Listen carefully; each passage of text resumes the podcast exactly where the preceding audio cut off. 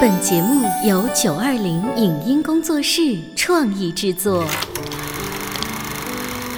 当兵的，你不等我是我了？干巴巴的，不，你湿乎乎的。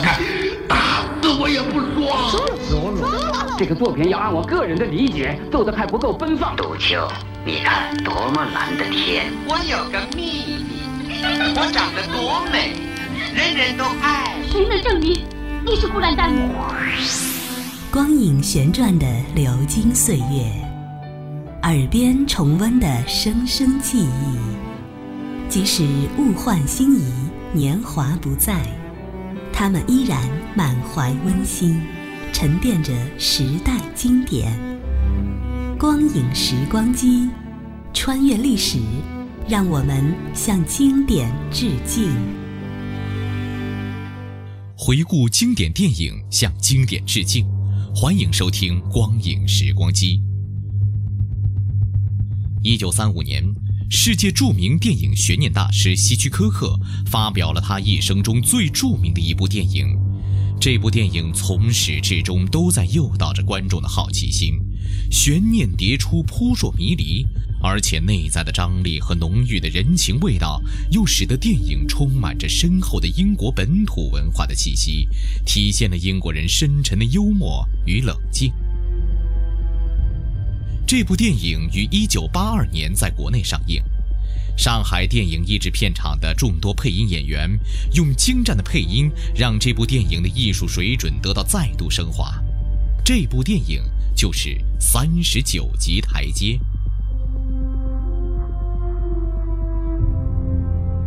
本期的光影时光机，请您欣赏国内上映于1982年的英国著名悬疑电影《三十九级台阶》的录音剪辑。一九一四年初，欧洲某强国向住在伦敦西区某人家拍来一封密码电报，经剖译后，电文如下：唤醒沉睡的人。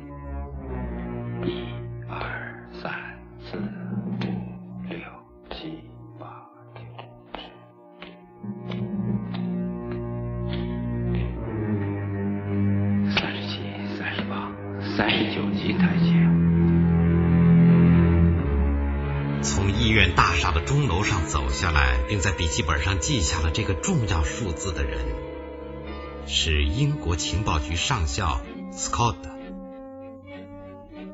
在第一次世界大战爆发前的英国，大概只有他一个人知道这三十九级台阶意味着什么和战争的迫在眉睫。接着发生的事情是上议院议员哈格纳斯勋爵和 Hugh 爵士的被刺，以及他自己的住处受到包围。他知道，德国间谍感觉兴趣的不是他的生命，而是他所掌握的情报。于是就揣起那个关系英国命运的笔记本，下楼来，敲响回伦敦度假的工程师汉内的房门。此时也来不及考虑工程师是否欢迎他这位不速之客。晚上好，我是 Scott，Scott 上校，求您件事，可以进来吗？你是住在这儿的吗？我有一件急事求您，汉内先生。你这个人倒是一见面就熟啊，上校。你怎么认识我？我是久仰大名，汉内先生。你不要想出去，我可上了堂。你不要想出去，把枪放在书桌上。你请放吧。我不喜欢有人在我家里威胁我。你到窗口去，朝街上仔细的看看，告诉我看见什么。有人在监视。对了，这个人他是个德国的特务，他的两个同伙现在正在搜查我楼上的屋子。我想在你的家里躲个天把，同意吗？据我得到的可靠情报，就在本月十五号，有人要阴谋行刺特洛瑞迪斯，希腊的首相。是啊，只要巴尔干处在他的控制之下，就可能推迟这场战争。不像今天的英国和法国，一点准备也没有。这是我搜集的全部情报，我想仔细核对下。这就需要一个安全的地方。你说的沉睡的人是指什么？跟我们海军又有什么关系？我真怀疑你在说假话。你要想找个地方躲一躲，你就住在这儿吧。嗯。可别忘了，我大后天要去苏格兰了。苏格兰？嗯。君哈兰，这个村子我小时候住过，就是那种在南非洲的独家村。听上去那儿很清静，不会有人打搅。间谍在斯科特的房间没有找到他们要找的那个人，就回到他们的头目伦敦大商人阿普尔顿那里汇报情况。那儿没有，我们在他家里搜遍了，要找到 Scott 和他的笔记本。他一定还在大楼里，他出不去。我们调查了所有房客的底细，只有四家有可能窝藏 Scott。去搜查这四家人家。早晨的到来说明一夜的平安。斯科特化了妆，走进汉内的卧室。你早，汉内。你早。好神奇！身居困境的人一定要给自己准备好一条退路。我这样出去就不会被认出来了。你干嘛不直接找警察局？我没有证据。啊？请问你要去哪儿？我先去银行，然后去买一张开往开普敦的船票，再预订一张去苏格兰的车票。怎么了？我问问，汉奈先生，什么事？如果我想脱身，要一个人帮忙，我到乡下找你好吗？当然可以。是谁在轻轻的撬动门锁？汉内不会这么快就回来。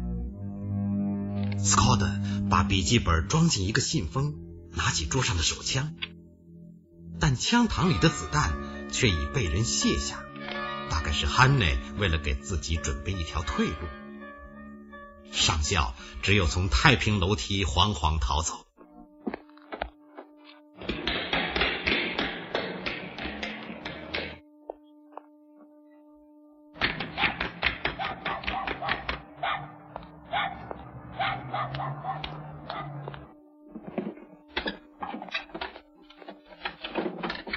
斯科特的巧妙化妆蒙混过了住宅楼门口的间谍的双眼。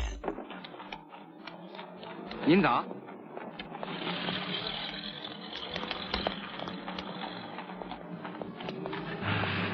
早，斯科特先生，差点认不出你了。一个熟人的好心问候，竟又重新为他敲响了丧钟。他奔向街旁的邮箱，扔进一个邮件。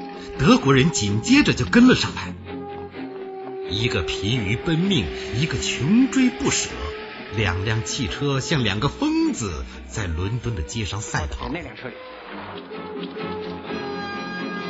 斯科特想到火车站拥挤的人群里脱身，或把自己的使命交给去买车票的汉尼。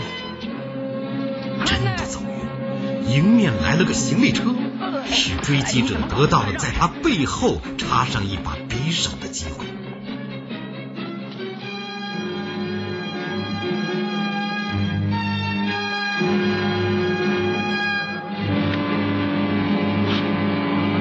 有人晕倒了，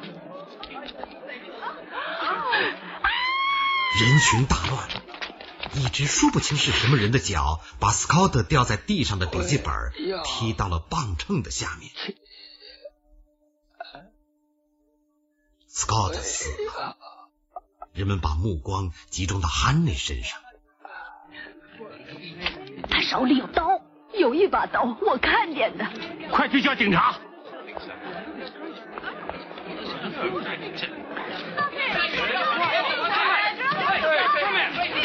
等一等，你别走！你们真笨，凶手是他。凶手是谁？人们没有看见。把手持凶器的人当作行凶者也不算太荒唐。于是，汉内被带到了据说是他应该去的地方，在审讯官面前说出供词或者表白自己。他一进来就把枪对着我说：“有人搜他的屋子，想杀死他。”他还说什么十五号有人想行刺卡洛利蒂斯。你有证据吗？他不是死了吗？他要不说实话，怎么会死呢？原先你也不信。当时我，我，我是觉得不太可信。后来，你退了他子弹，把他锁在屋里去买船票。等他逃出来以后，你又在车站里让他们杀死了他。我干嘛要害死 Scott？我回国休假两个多月了，我住腻了，于是我决定还是回南非去，所以去买回开普敦的船票。你在南非待了多久了？二十五年，小时候就去了。二十五年里，你在德国殖民地待了多久？五年。五年里做了什么？采矿工程师。证明呢？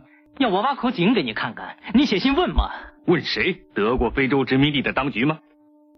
你这话什么意思？你还有什么可说的？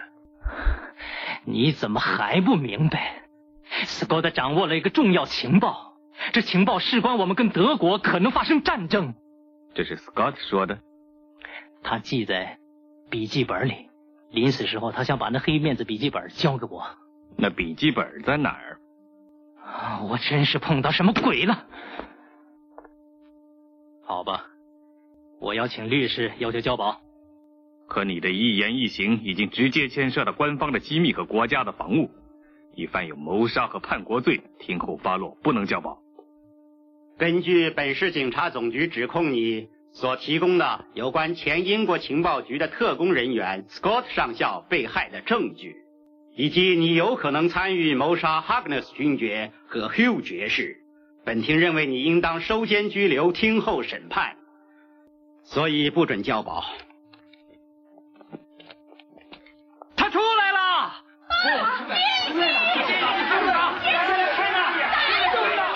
法庭不许汉内交保，却也挡不住有人用强硬的手段充当他的保护人。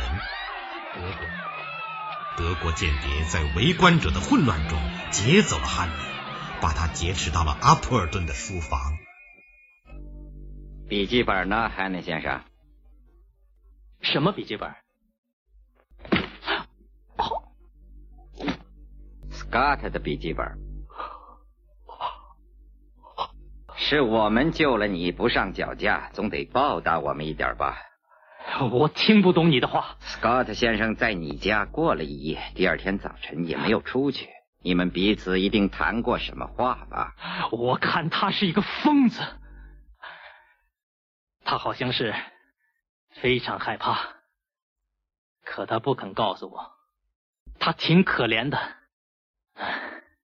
我就叫他在家过一夜，他也答应我第二天晚上告诉我为什么。后来，你的同事不让他说，把手铐脱了，你们给他吃点东西吧。你知道三十九级台阶吗？什么？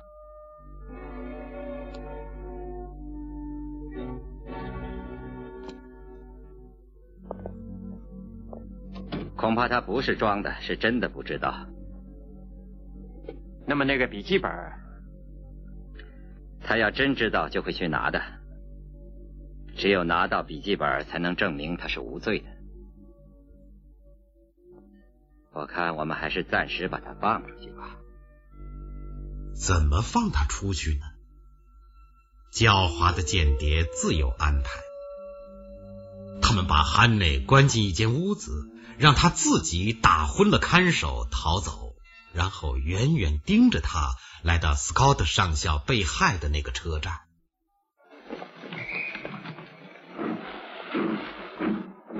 我在这儿丢了本日记，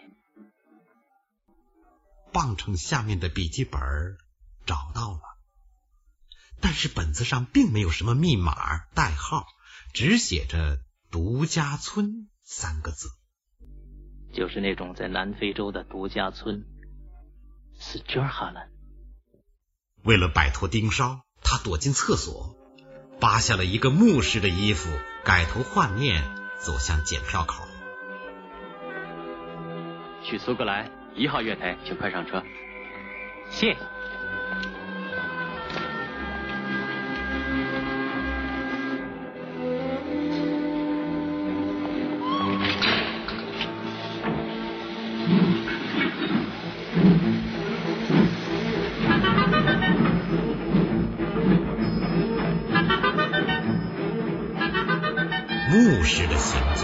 没能逃过间谍的眼睛，警察们也不是只会吃干饭。列车上的乘警接到伦敦的命令，开始逐个车厢的搜查。列车驶进野外的一座大桥，汉内拉动了车上的紧急制动闸。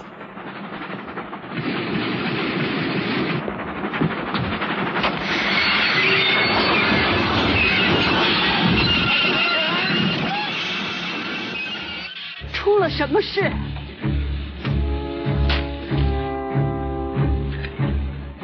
没什么事儿，你们别下车，到河边看看，在不在桥底下？是。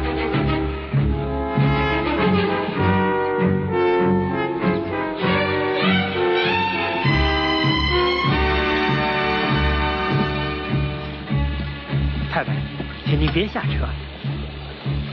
哎，底下没有，大概还在车上吧。车上哪儿啊？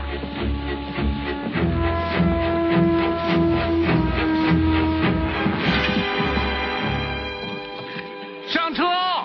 快要来车了，上车！你们俩快点快点上车嘞！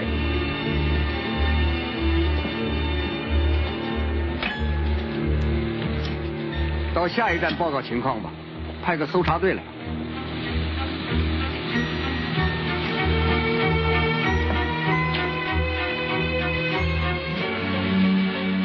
安内可不欢迎什么搜查队。他从桥下钻出来，在一座废墟里，又把一个正呼呼睡觉的流浪汉的衣服换上，心里美滋滋的。但这时，德国人的汽车也前来光顾。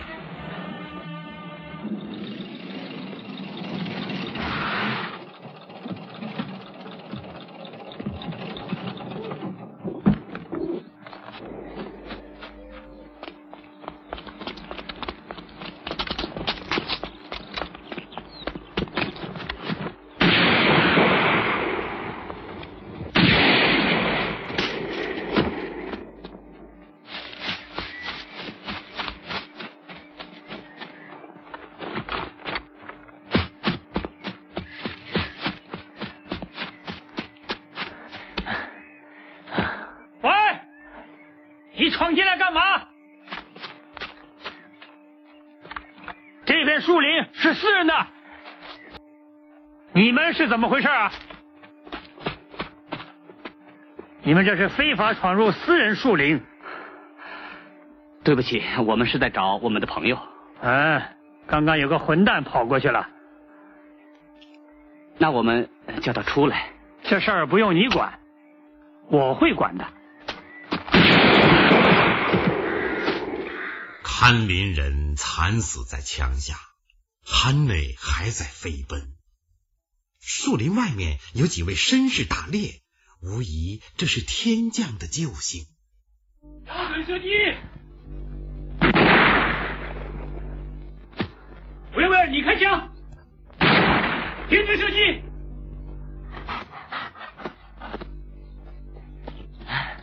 你这个家伙怎么乱闯啊？迷路了。迷路了！你闯进了私人猎场。哦，那太对不起了，我耽误你们了。耽误什么？半天就打了个野鸡，还没轮到我打，该他打的。你这么乱闯，当心中流弹。这我也知道。你来这儿干嘛？干嘛？跟人打赌。你们赌什么？我有两个朋友，他们跟我打赌，让我先跑出一小时，也能抓到我。啊，追捕，多有意思！啊，真是紧张极了，在露天过夜，换了套要饭衣服，摆下迷魂阵。原谅我这身打扮，现在呢，我不但身上臭气熏天，还实在饿得要命。戴维，请他回去吃点东西。什么？哦，当然，当然。我是 Hamilton，麦肯尼小姐，罗海勋爵，你好。我是 Dick Lewis，你好。好吧，大家上车回去吧。再摆个迷魂阵。再好好吃顿饭。对他们想不到你会在这儿的，在这吃饭吧。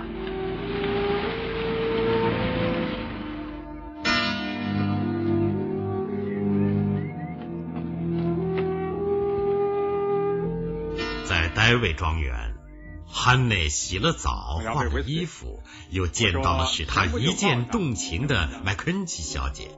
那位美丽的小姐似乎对他也有好感。对不起，都认不出来了，身上也没味儿了。你真是太美了。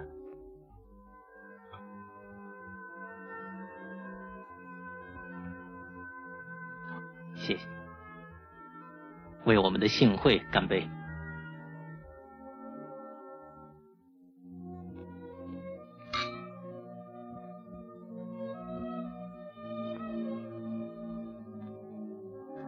呃，去见见别的客人吧。在这屋里，我只看见你。吃饭的时候，你跟奈夫人坐。谁跟你做？David，，我的未婚夫。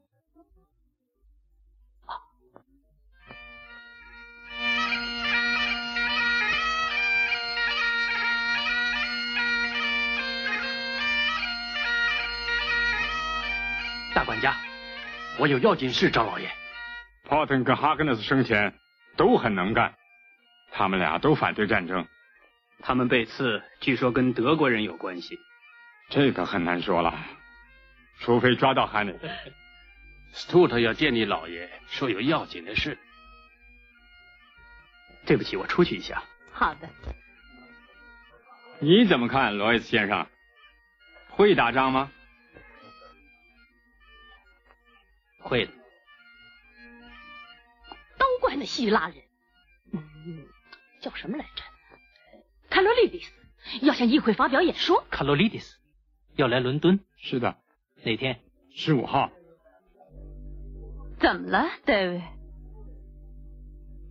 我的看林人在树林里被人杀了。哦，戴维。凡是去过树林的警察都要问一下。只好请你，罗伊斯先生，等到明天再走。当然可以。戴维的意思是把所谓的罗伊斯先生交给警察，以证明自己的客人与树林杀人案无关。而在伦敦，内阁成员沃尔特爵士已收到了关于汉内回国休假前的情况调查，叫来了警察厅的罗马斯。警察长罗马斯，请进。你要找我吗？这次你太武断了。海里跟这个案子是有牵连，是无意中牵连进去的。他现在还有嫌疑。他在非洲的全部经历已经由那里的当局证实了。那么好吧，这是你的看法。他说的那本笔记本也是真的，车站卖票员也证实了。所以，外国特务想杀死他，到手那笔记本，我们应当发表公告，说海内是无罪的，不用再逃了，你也不要再抓他了。我们要是不去抓他，敌人一定会找到他。我们要赶在他们头里。沃尔特爵士和罗马斯谈话的同一时间里，在戴维的别墅，汉内走进主人为他收拾停当的客房以后。当地警察福布斯求见戴维·汉密尔顿。惊动，好，进来吧。你的看林人被杀的事儿，我知道了。八成是，我看八成跟那个叫汉内的家伙有关系。汉内，从伦敦逃出来的那个人，已经证实，他从大桥上跳下火车以后，恐怕逃到我们这儿来了。据说这人很残暴，所以我们出来叫大家多加小心，要大家见到什么生人立刻通知我们。他有什么特征？这个还不大清楚。我倒是……我们要是见到凶手模样的人，一定会立刻通知你的。照你说的办。那好，那么谢谢了，走了，喝一杯再走吧。你太客气了，不过我要回去睡了，忙了一天了。好，谢谢了，再见，再见。你怎么不告诉他罗伊斯在这儿？我觉得没有必要说。我看他不像个凶手。你有点护着他吧？我看他不是个凶手。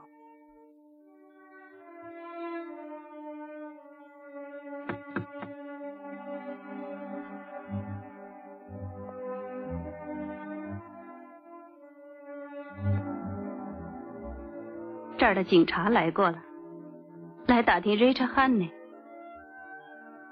你怎么说？我没说。戴维呢？他这个人是一向奉公守法的。那我得赶紧走了。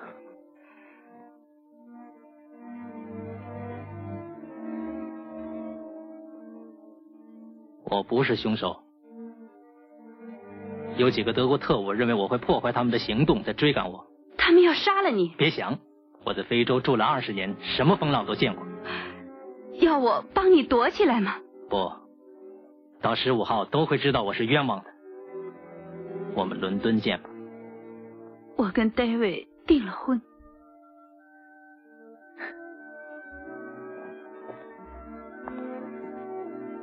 保重了。汉内告别了麦肯锡小姐，继续往西北方向走。埋伏在附近的德国人也并不怠慢。